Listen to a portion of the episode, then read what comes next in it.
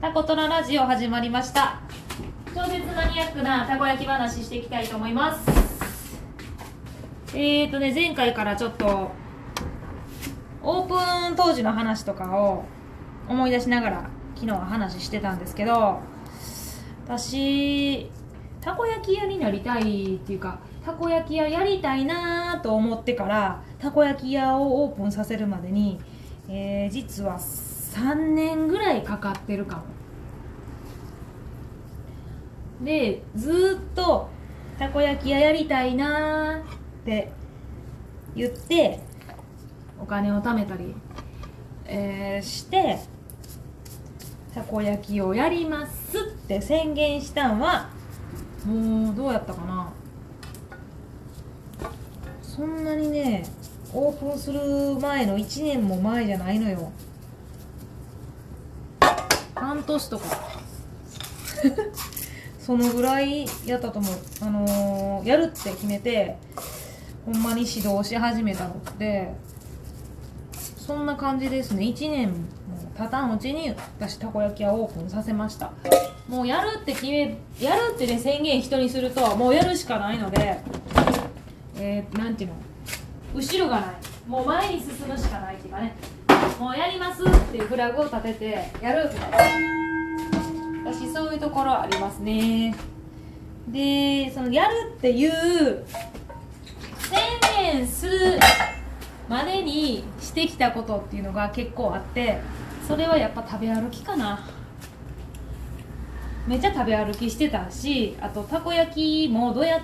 なんかね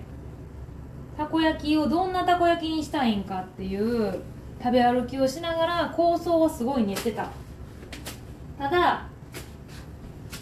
たこ焼き屋をやるって言ってからたこ焼きを研究してる。それまでは全然研究してない。研究もせんとやりたいなーっていう中でただただいろんなたこ焼き屋さんを回ったっていうのはありますね。よいしょ。一番ねでもやっぱりここが一番好きやなっていうたこ焼き屋さんは名古屋にのお酢にありますね。名古屋のお酢にあるたこさくっていうねひらがなたこに咲くっていうのはあの口に花が咲くの咲くです。あの咲くですね。すごいね。なんやろ。私タコトラのたこ焼きの上に天かすがかかるのはそのお店の影響ですね。いろんなたこ焼きも食べに行ったんですけどあと結構インパクトがあったんが一皿1000円のたこ焼き。もうなんか一元さんお断りみたいな感じで知り合いの人に連れてってもらったたこ焼き屋さん。なんですけどなんかねシャンパンに合わせて食べるみたいなねそんな感じのたこ焼きでしたね。あの美味しいんですけどうん別に私が思こういうのがやりたいんかな私って思った時にそんな風に思わんかったな。あと大阪もちろんね大阪のたこ焼き有名どころは全て食べたかな。でやっぱ大阪のたこ焼きとえっとね愛知県の方のたこ焼きって全然違うんですよ。多分ね県によってちょっと若干ちょこっとずつ違うんちゃうかなと思うんですけど。はいはい。私の中でどう違うかなっていうのがあるんですけどあのだしはね取ったり取らなかったりするんです。その店舗によってよるんですけどあのキャベツがね入ってるかどうかっていうのとあの天かすの量ですかね。あとそこがなんかあとねえっ、とお醤油を入れてるかどうか。もうちょっとなんかちょこっとずつ違うかな。やっぱキャベツを、あのー入れてるたこ焼き屋さんとやっぱ入れてないたこ焼き屋さんがありますね。大きく違うの。あとやっぱだしを何で取ってるか。でだしを取らずにたこ焼き粉をあのー言ったら配合を自分のとこでするんじゃなくってもうたこ焼き粉ミックスっていうのを使ってたこ焼きを焼いてらっしゃるとこもありますもう私ねたこ焼きミックスもこのあのたこ焼き屋さんやりますっていう前の段階で、えーもうなんかほとんど売っとるたこ焼きミックスを買って使ってどんなんなんかをうーん使ってなんやろ味の違いみたいなのをすごい見ました。私たこ焼き屋さんやりますって言ってからたこ焼きの研究をしてるんですけどその時に、えー、と覚書きしておいたのがそのたこ焼きこうミックスに入ってる何が入ってるかの成分表を、えー、とめちゃくちゃ見たってことですかね。たこ焼きミックスがねここが悪いわけではないんですけどたこ焼き粉ミックスはやっぱりあのうんと保存料とかがやっぱり入ってしまってるのでそういう味がしてしまうのは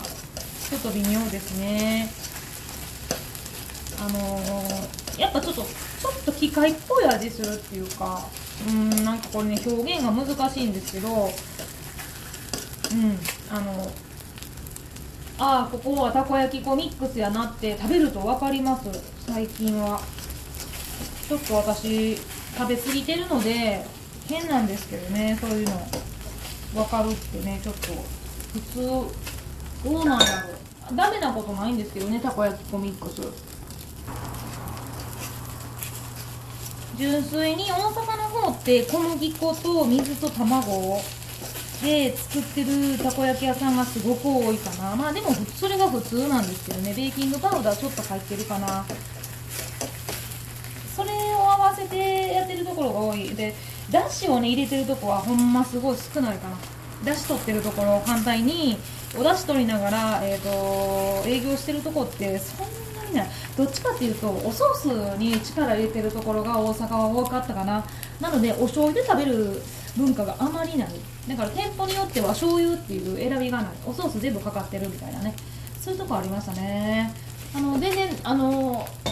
なんやろ。たこ焼きって基本的にはおソースで食べる文化になるので全然いいと思いますね。私は。なんかそれが名古屋の方とかこっちの方になってくると三重県もそんなことないんですけど名古屋の方に行ったりとかするとおソースが今度は醤油味っていうのがね出てくるんですよね。でなんでかっていうと多分ね結構しっかりとお出汁出してるところが多いっていうか、えー、とだし汁で、えー、とたこ焼き焼いてるところが多いですね。なんで私はそのだしで取ったたこ焼きでお醤油で食べるのがなんかすごい美味しいまあなんか目から鱗やったんですよね。なんかおソースでなっとってお醤油で食べるみたいなね。なんで結構なんだろうな。のお醤油に合わせたたこ焼きを作りたいって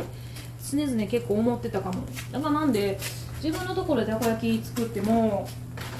大体毎回お醤油とあとマヨネーズをこうグリグリグリって合わせたタレを自分で作ってそれになんか合うようなたこ焼きができへんかなってオープンのあのオープンさせるって決める前はそんなことばっかりたこ焼き粉ミックスでしてたな自分で出し取ったりとかして。ちょっと止めてしまいました。お客さん。お客さん対応ですいません。うんそうやね。今言ってたみたいにお醤油に合うたこ焼きが作りたかったのをなんかたこ焼き粉ミックスでなんとかできへんかって最初やっぱ思ってたんです。やっぱ素人なんで自分の中でたこ焼き粉ミックス以外のものでできるかなみたいなやっぱたこ焼き粉ミックス使った方が味が安定するのでなんやろうなんかここうなんちの失敗がないかなと思ってそれはあるかな失敗したくないっていうかね。ただでももうたこ焼き屋やりますって宣言した時にやっぱ田舎なんで普通のたこ焼きより若干美味しいたこ焼きを作っていかないとまあお客さん使えんやろなみたいなのはすごい、あのー思ってましたね。まあどうせやるんやったらまあ美味しいって言ってもらえるようなたこ焼き屋さんになりたかったので食べ歩きをすることっていうのは生地あかんことではないとは思ってました。なので2年間ぐらいたこ焼きをいろんなとこでもうどこ行ってもたこ焼きばっか食うてましたね2年ぐらい。別にそのままにたこ焼きが好きなわけじゃないんですけど一体何が入っとんのかなのでいつもたこ焼き買う時はえーと、お持ち帰り用に1つですぐ食べるように1つみたいな感じで買ってましたね。じゃないとこう味がわからないっていうかねこう、うん、でも美味しいところもありましたね。どこやったかな私なんかねどっかのね陶芸どっかのね山の中にあるねたこ焼き屋さんもちょっとね調べないとわからないんですけど陶芸のね峠を越えるところのてっぺんのところにたこ焼き屋さんがあってそこのプレハブみたいなところのたこ焼き屋さんがめっちゃ美味しくておかわりをしに行った覚えがあるんですよね。そこのたこ焼き屋のあのー、もう銅板で作っててお出汁がすっごい効いてたんですよ。で多分そのお出汁お出汁は天かすから出てる感じがしてましたね。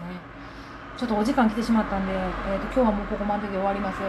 当分多分オープンの話すると思うんで。退屈になったらすいません。それではここまで聞いてくれてありがとうございます。タコトラのしおちゃんでした。じゃあの